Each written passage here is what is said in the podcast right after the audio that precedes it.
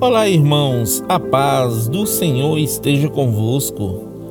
A palavra do Senhor diz assim no livro de Salmos, capítulo 89, versículo 15: Como é feliz o povo que aprendeu a honrar-te, Senhor, e que se deixa conduzir pela maravilhosa luz de tua presença. A Bíblia descreve, queridos, que a justiça e o direito são as bases do trono de Deus e o amor e a fidelidade vão em tua frente. Por isso precisamos honrar e exaltar o nome do nosso Senhor, queridos, e deixá-lo nos conduzir para a tua maravilhosa presença. Para sermos uma nação feliz, meus irmãos, precisamos honrar ao Senhor, declarando Deus como Senhor de nossa nação e seguir os seus ensinamentos.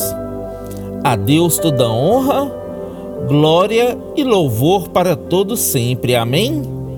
Que Deus abençoe você, sua casa e toda a sua família. E lembre-se sempre, você é muito especial para Deus.